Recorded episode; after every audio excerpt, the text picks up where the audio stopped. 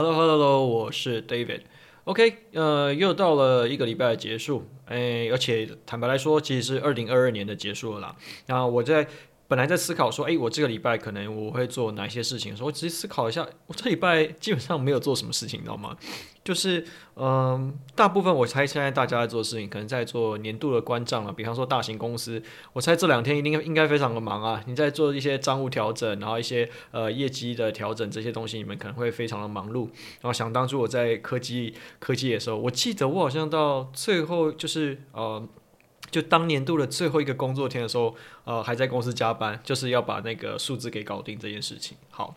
那这礼拜其实我没有太多的东西，因为我主要都是在在就像处理账务，还有处理自己啊一些呃在台湾税务的问题啊。那这些呃，我这边也跟大家分享一下好了，就是实际上去跑了国税局一趟啊，就是亚马逊的卖家可能现在会觉得说，哇哦，呃。呃，台湾的这些国税局越来越刁难。那我先说，我是在台北这边。他在台北这边遇到状况这样，这个税务人员呢很明白的跟我说：“OK，呃呃，高先生，嗯、你现在开公司啊，然后你没有任何的收入哦，你没有任何的收入哦。那我们也知道你现在开这种顾问行销公司，你的款项应该是在国外。那我现在先跟跟你讲一声，那你如果之后款项回来台湾，你可能会遇到一些问题。”好，那其实大部分我大概就把一些书面资料提供给他，然后他基基本上就放我走了啦，所以我也没有遇到太多的刁难。那当然还是会有一些细节细节要补件，但是我在 那个国税局这边的时候，超级多，我说认真说超级多，一堆都是虾皮的卖家，然后你就看到现场就是国税局就要叫他把所有的进出口资料全部调出来，然后呃进出口单据，然后你就看那个国税局人员就开始教他们怎么填这些东西，然后你看到他们非常的困扰，所以我觉得。嗯、呃，可能，呃，现在他在台湾这边在税务上处理比较多，我觉得可能亚马逊对越来会应该会越来越严格，但是现在可能还有另外一群虾皮的卖家在前面帮我们挡着。好，那这礼拜呃，我其实呃就是有参加就是 Transpace 他们邀请，就是在分享一下呃怎么样去自学，然后在分享这些内容的时候，我就嗯。仔细思考一下，我觉得其实里面有一些内容，我觉得并没有在，因为直播时间有限嘛，那也而且那个是人家的场合，我也觉得不适合在那样呃场合里面去讲一些内容。那再加上最近其实陆陆续续应该从嗯大概大概都多少啊？大概十月左右，十月、十一月、十二月，就是有人开始陆陆续续在问我说：“哎，啊，David，你怎么样找到？”啊、在呃国外的这些呃资源的，那你怎么样找到一个 remote？就是就是人家可能是呃 locate 在呃美国，然后我 locate 在其他国家，然后找到这样子的工作。好，然后就是大概我从大概十月份开始陆续接到这样问题，应该也有七八个人这样问我，然后中间有啊、一般的普通的运营，然后也有一些是代运营商的里面的一些小的运营，然后他们可能想要转职，那所以说我就陆陆续续有回答这些问题，然后想说好就是在。二零二二年的最后这一天，我来跟大家讲一下，就是说，嗯、我当初到底就是透过什么样的方式，然后我自己的评估，就是来告诉你说，找国外的公司好不好？OK，好，那首先第一件事情就是说，嗯，那你为什么不会想要找台湾公司的工作？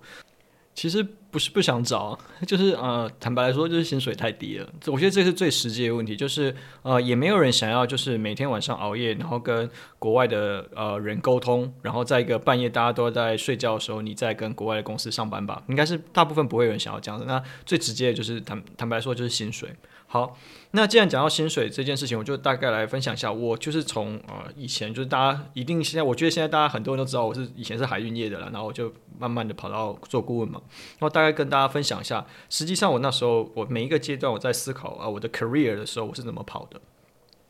嗯，当初在海运业的时候，我其实就是呃，就到后期，因为那时候海运市场不好，所以整体的呃，包含那时候海运价不好，所以年终不好，所以薪水就不好。然后当然那个时候，呃，整体的市场其实科技业薪水还是最高，所以我就那时候很想要进到科技业。然后中间的陈腔滥调，就是我到底怎么进去科技业，我就在意我就不要再再不要再讲。我觉得好像在很多场合都讲过很多次。好，应该我现在应该要讲的是说，诶，为什么要从科技业就离开？其实我那时候自己在评估啊。呃，第一个我不是本科系毕业的，就是我不是所谓的真正的呃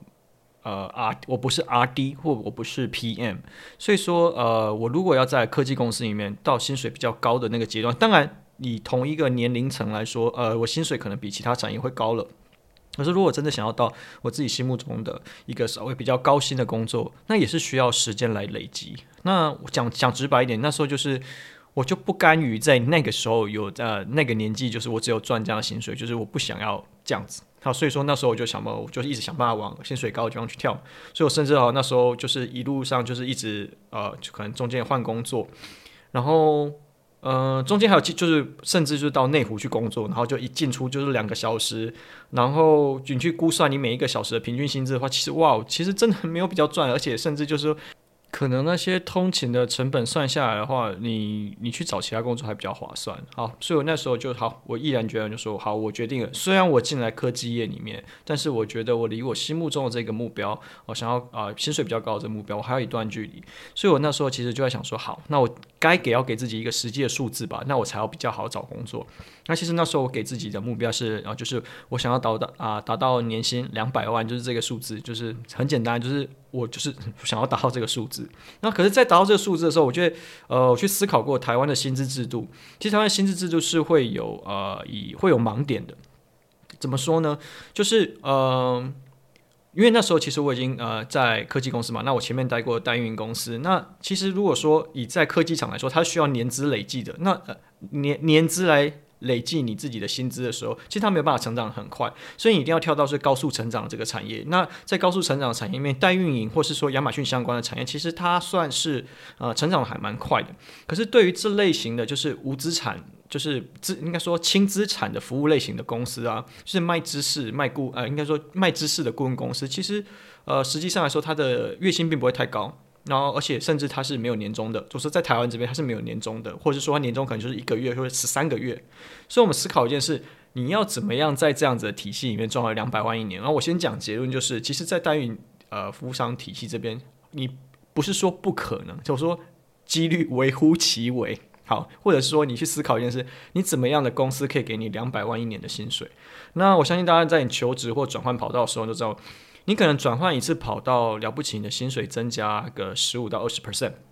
我觉得是一个比较保相对保守，就是而且呃比较达得到的一个一个一个标准。那你有没有思考过，你现在薪水要过多久才会到两百万？那我曾经跟自己的就是呃公司的就是。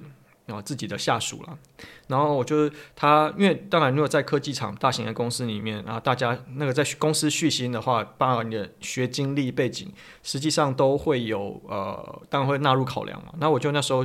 呃，当我们每一年年度在做考核的时候，我就跟我自己的就是组员说，那他那时候其实他也在考虑他要不要换跑道。然后我就是我我就听完他怎么想之后，就说，那如果对你来说，你现阶段想要追求薪水的成长，那我就告诉他，我们这样这样子来讲好了。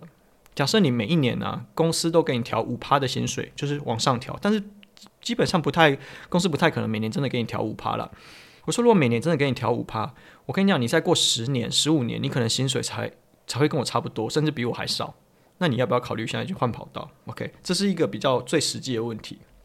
好，然后再讲年终这件事情。年虽然说呃劳基法里面规定没有年终，可是目前台啊应该说在台湾体制上，基本上大家都会有年终，就少的话零点五个月啊一个月，然后可能有一些呃大型的制造商或大型的公司可能就会发比较多。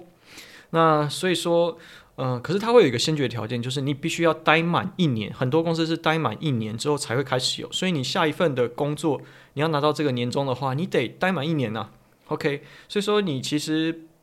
呃，你那那几年的增长的话，其实你必须要把这件事情这个时间成本考量进去。诶，这边还有其实有一个呃，我自己觉得蛮呃蛮值得大家去思考的一个问题，就是说，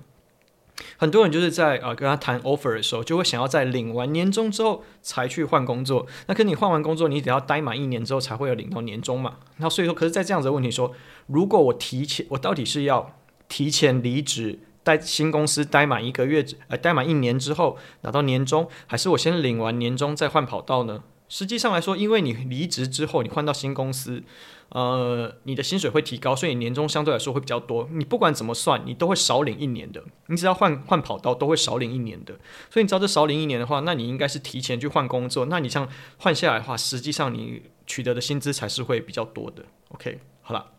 这边扯比较多的。那好，回过头来讲，如果我想要找到年薪两百万的工作，那是我当时的目标。那这个内容就是我要怎么样可以、呃，用我现在有亚马逊的背景，我要可以赚到两百万一年，或是说什么样子的公司可以给我呃两百万一年？好，我们先回答第二个问题，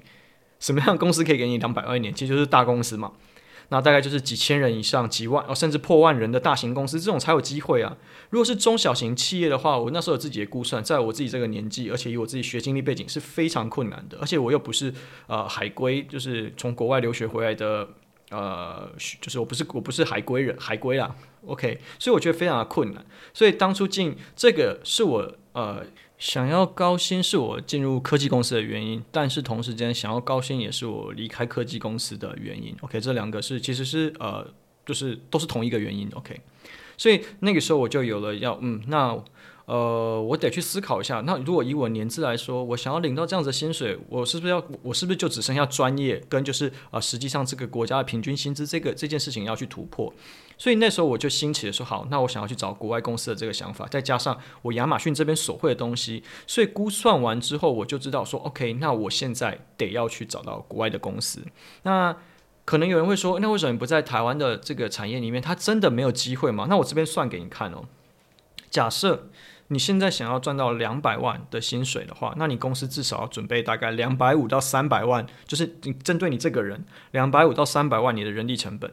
，OK？所以你大概假设你要去创造这样子的业绩的话，大概你要创假设如果我们就是以就是一个人力占公司的平均比例，而且应该说这个是在嗯怎么讲？在这种轻资产的公司里面，你必须要去创造业绩。假设你要公司要准备两百五到三百万左右的人力成本，你大概要帮公司创造一千六百万到一千八百万左右的这个业绩才有办法。因为你要你是啊、你要养公司其他的行政团队嘛，所以不会只有你自己的一个呃，你你不能只算到你自己的业绩，所以你大概要创造到一千六百万到一千八百万台币的业绩。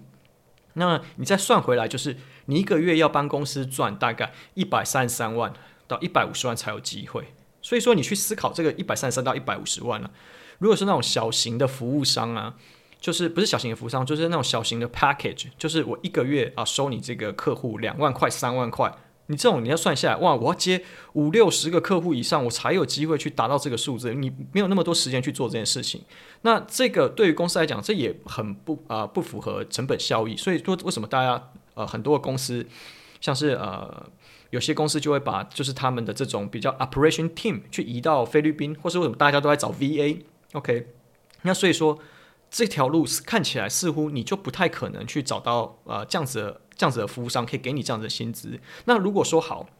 我我我不要做这种属于小白课程的，那我想要找大型的公司，因为只有他们的呃业绩有到，所以加上换算他们的抽成，那我才有可能去把我业绩垫高嘛。那我们佛心一点呢、我们刚算一个月要帮公司赚一百三十三万到一百五十万嘛，我们抓一百二十万，就是你帮公司赚一百二十万的业绩就好，一个月帮公司赚一百二十万台币。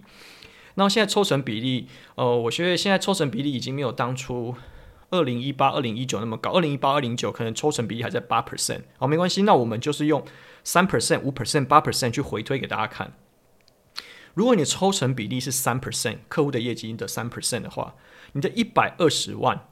你你要帮客户哦，客户要做到一个月要做四千万的业绩，也就是一个月要一百三十三万美金的业绩。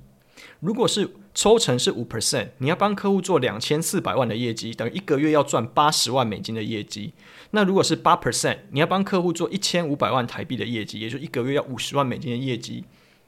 你你去思考一下这个问题。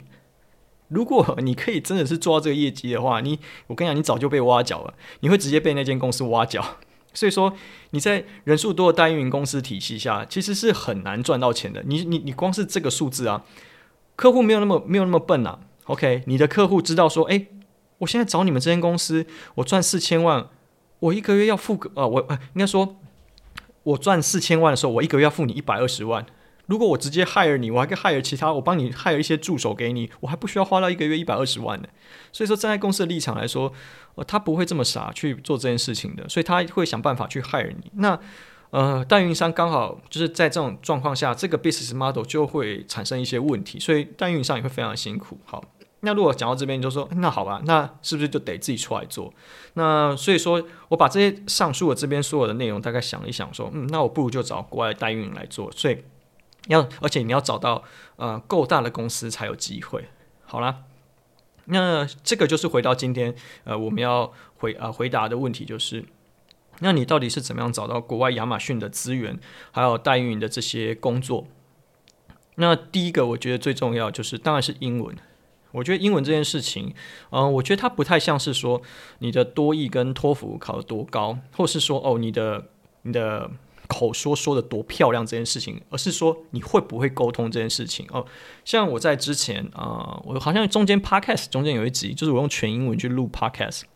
然后呃，你大家可以听，就是我英文发音也没有说非常好，然后可是就是可能呃正常的就是跟呃国外这些人啊、conversation 啊，或是这些拉迪赛这些。我觉得这些功能，基啊不是功能啊，这些能力我是具备的。所以说，呃，当你们在跟他做 interview 的时候，一定是用英文去做跟他做 interview。呃，很多时候如果你的英文是非常工整或者什么，就看起来是很仔细，呃，或是很呃，就是这种我们叫所谓叫考试起来这种，其实很容易就会被刷掉。比方说像我们自己现在在做 recruit。然后在面试这些人的时候，你当然会遇到一些呃其他国家的人。当然，这些其他国家的人，你可能会说啊，他们可能语言是英文。但你去思考一件事情，我们的有一些团队，有些是在菲律宾，然后有些是在呃罗马尼亚。那他们的呃语言啊、呃，他们英文并不是说呃真的非常的呃标准到说哦，他就是一个呃英文很好的人，并不是。可是现在大家是大家都是拿自己的 second language 在做沟通，并不是你的 mother language 在做沟通。OK。好啊，那讲到这边就会有人问说，那你为什么不去找中国的呢？我觉得中国的要找到中国薪水好的，比在台湾还要难。OK，你现在如果是说你大概二十五六岁，然后你开始做亚马逊，你现在去中国那边的话，你大概可以拿到薪资大概是八千块人民币吧，八千，因为我们就是之前有讲嘛，就是深圳那边流行一句话，就是呃，你就是一颗石头丢在深圳，一颗石头丢上去，你掉下来都一定会呃砸到做亚马逊的人。OK。所以说，他其实那边啊、做亚马逊人是非常非常的多的。所以说，你大概领到八千块人民币，差不多这个就是顶了。那好，那你可以说，那我在网上更厉害一点呢？我跟你讲，再更厉害一点，你也进不去了。我就是再更厉害一点，他可能要到你可以自己，你可以自己完整的去 run 一个店铺，那你的 mindset 这个要很强。这种呃，如果要说以技术层面，我们要说就是啊、做亚马逊的这个技术来说的话。我觉得台湾跟中啊、美国是比不上中国这些所谓一线，他们真的很厉害运营的，是不可能。所以你要领到这样的薪资，其实也是非常困难。而且你要这样去，你一定要拿出，你要进去这样公司，你一定要拿一点时机，你的自己的战绩出来。你没有这个战绩，其实不太可能的。好，那如果说呃好，那这样看下来，那就必须要到薪资比较高的国家，那就是到美国这边去看嘛。那美国这边当然我们不是我们讲的不是 local hire，那 local hire 他要负担的这个成本就更高了，所以他们不见得会想要去 local hire 一些呃他们自己的团队，所以说他们会做 remote team 会发包出去，那可能你跟他们做的是 contractor，那就等于在台湾去做美国的工作，OK？那你可以看到这边其实会有分成几种工作模式啊，主要第一种是就是大家最常提到就是 virtual assistant，就是呃我怎么讲就是远端的助理。然后这些远端的助理，通常最多最多，目前听到最多都会是在呃南美洲，然后啊、那个叫什么南美洲跟东欧，还有就是东南亚，大概这三个地区。那最便宜的当然还是东南亚，东南亚最便宜。所以说在东南亚的话，比方说呃现在 VA 的话，我们自己去啊、网络上那边找的话，他们的实际的薪月薪薪资大概落在四百八十块到七百六十块美金一个月。所以说。这些呃，你像估算下来啊，其实他们的人力成本其实真的很很很划算。所以说，而且你只要给他们 SOP，他们就能够照办。当然，这个你可能还要去有人去监督他，这是一回事。但是就说他们的薪资其实是呃足够去支撑起这个劳力密集的这个工作的。好，那你再想说，好，那如果是以运营本身的话，大概薪水是多少？那我以自己我这边去看到客户端来说，他的呃这边以业务来说。最低的最低的薪资是时薪是十三块美金。我们假设，呃，一个月上满二十二天，然后一天上满八小时的话，就是一百七十六个小时。一百七十六个小时就是两千两百八十八块美金，换算成台币大概是六万八千六百四十块。哦，呃，可是这间这种在美国公司是没有年终的，只有第十三个月就是一个呃，就是 plus one，就是一个第十三个月的这个薪资。也就是说，你这样算下来的话，你其实如果说你在美国找到最低，我们要以上最低薪资大概是台币九十万上下而已。你觉得这个这个薪资，你有需要到啊、国外去找到这样九十万的工作吗？其实呃并不一定。OK，你可能会思考一下。因为你要日夜颠倒，然后你还要是一个可能用英文沟通的环境，这个可能对你来说并不一定这么适合。所以我觉得这个，如果说你只找到一个十三块美金，呃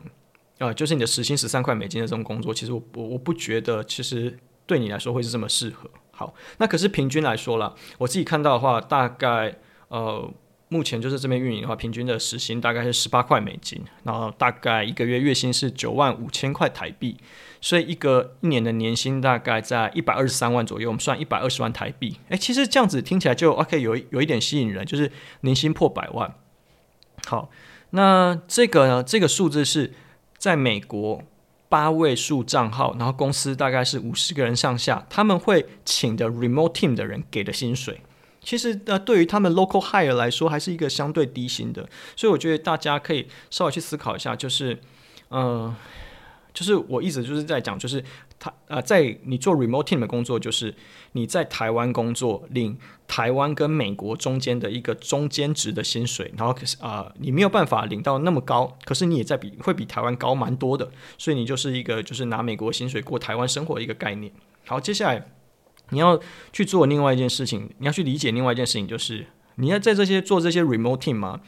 因为你很难去估算说，呃，你到底有没有做到你该做的事情，所以很多大部分大家都会用专案管理软体或是时间管理软体去呃衡量说你实际的产出。所以你要做的事情什么？呃，我们用一个比较简单的说法，就是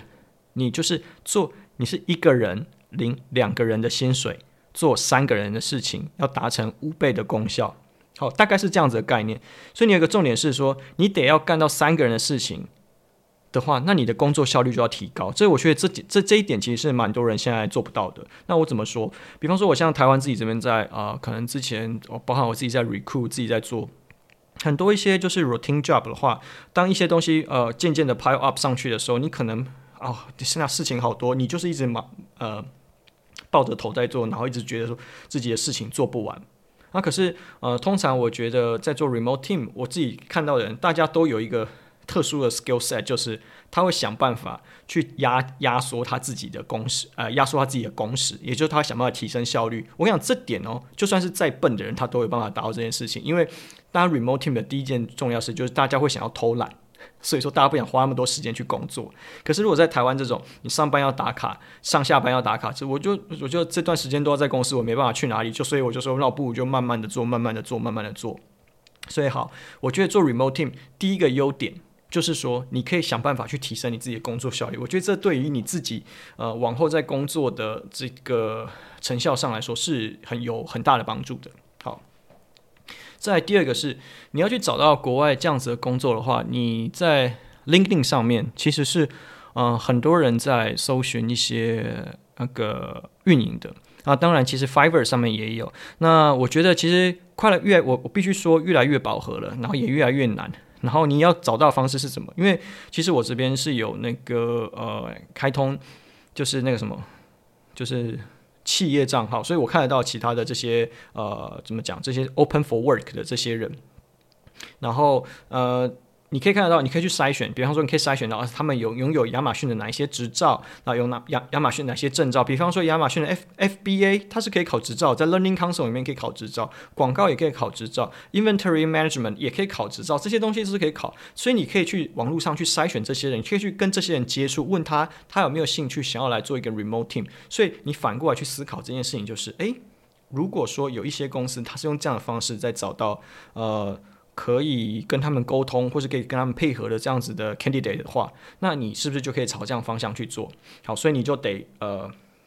你得先开始经营你自己个人的 IP。那我觉得 LinkedIn 是一个很好的渠道啊。那当然，大家可能要抱有一个心理准备，就是如果你在台湾开 LinkedIn，你的同事啊或者什么可能是看得到的，那你可能就自己想办法，你要自己有一套的说法。OK，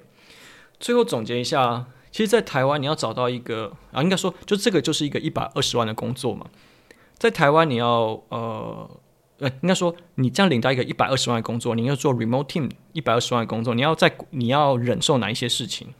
？OK，第一个是生活品质会不好，就是第一个，你就是就是我们前面讲，你日夜颠倒，然后你可能会没有朋友，因为。大家在沟通的时候，或者大家在上班、在生活的时候，其实你是在休息的；然后大家在睡觉的时候，其实你是在工作的。那这是第一点。再来第二个是呃全英文，当然不会说全英文沟通的环境，大概就是呃大概七八十 percent 都是用英文在沟通的环境。那当然，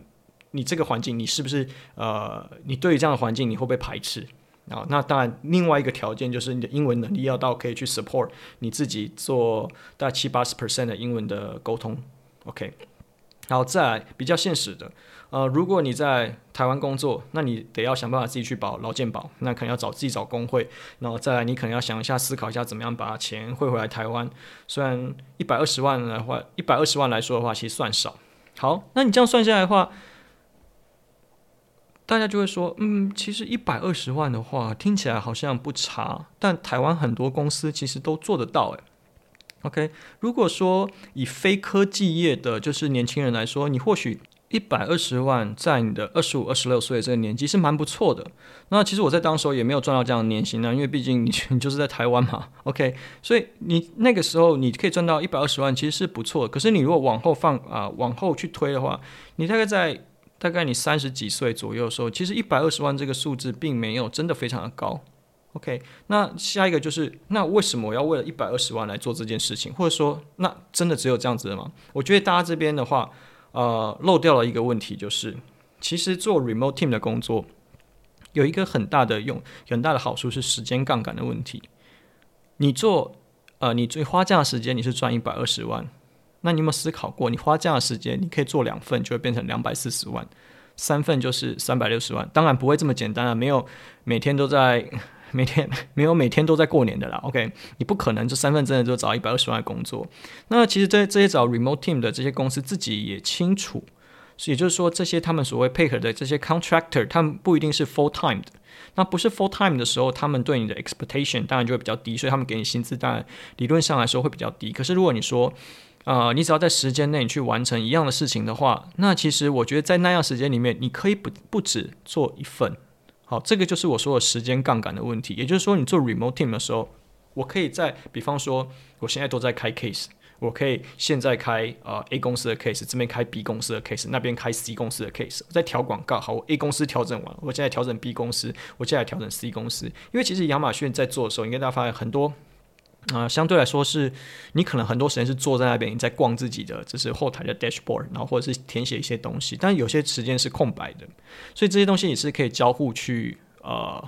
交互去使用的，就是这些时间是可以互相堆叠的。然后这边在讲嘛，就是你一个啊、呃，你要一个人领两个人薪水做三个人事情，那你好啊，如果假设我要说你要做两份的话，是不是就是一个人？领四个人的薪水做六个人事情，所以当你到呃做 remote team 最重要事情就是啊、how to get it done，就是你要怎么样把这些事情完成，所以你的执行啊事情的执行效率这件事情你会大大提升，你得去你得提升这个部分，也就是说你怎样把你过去会的这些东西尽量把它简单化、流程化，尽量把它你有啊、弄出自己的自己的一套 SOP，这样你在做这些事情的时候，你才有这些余裕去啊。呃，或者这些空闲的时间，你可以比方说，你可以做第二个第二个一百二十万，第三个一百二十万，这个才这个才是实际上做 remote team，你你实际上可能会啊、让你真的赚得到比较多钱的一个方式。OK，那这样子呃，思考起来路是不是就比较明显了？像像我前面有提到，呃，在这间公司里面，客户他呃不是啊，就是我们 hire 的最低的这个员工，他的时薪是十三块。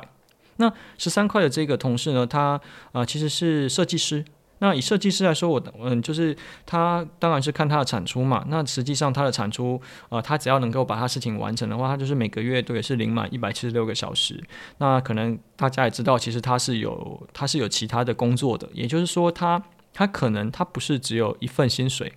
他自己去把他自己的时间杠杆化了，所以这个其实是我想要跟呃目前有在做亚马逊，不管你是运营还是呃你是代运营商的，你你后来如果有想要去做一些 remote team 的工作的时候，我觉得呃实际上你最应该去思考的点就是你时间杠杆的这件事情。好，所以我总归前面我这边所讲的事情，你要找到国外的这些 LinkedIn 的工作，那第一个英文当然可能是你的先决条件。然后再第二个，你要去经营你自己个人的 IP，让人家找得到你，或者你要找得到别人。那这个渠道，呃，我这边提供的渠道就是 LinkedIn 嘛。那当然还有一些渠道，像 Fiverr 或者是其他，你可能去国外的网站，有的有一些求职网站，你也可以找到这样子的工作，这是可以的。好，在这两个完了之后，第三个就是你要想办法去提升你自己工作的效率。那这件事情，如果你现在就是已经在做你现在很 routine 的事情，我现在就反问一下，你有没有办法把你现在工作写成 SOP，然后去加速你自己工作的执行？今天只要当你一旦不管你现在领到的，你之后的薪水是多少？你可能，比方说啦，你现在在台湾可能领，我们就一个比较保守的数字就好，你可能领三万五千块啊，四万块好了，这个中间的数字四万块。你可能在美国，你领到的就一份工作的薪水，大概会是落在啊、呃，有可能啊，大概六万多块、七万多块台币中间。那其实你只要有办法兼两个 remote 啊、remote jobs、remote task。那你的薪水就会直接不不不是不是两倍上去，是三倍或四倍上去，这个才是去做 remote team 最大的功效，也就是我说的时间杠杆的问题。所以你可能有人会去思考说啊，我要去做一些斜杠，可能做一些其他的副业。那我觉得，当然如果你斜杠出来，你斜杠的薪水很高，那。那你就没有必要去做原本的工作啊。所以说，呃，我们去思考，当我现在能力是这个，我可以把这个能力变成倍数化的时候，那这个有可能其实对 remote team 的你来说，它会是一个比较适合的方式。OK，that's all。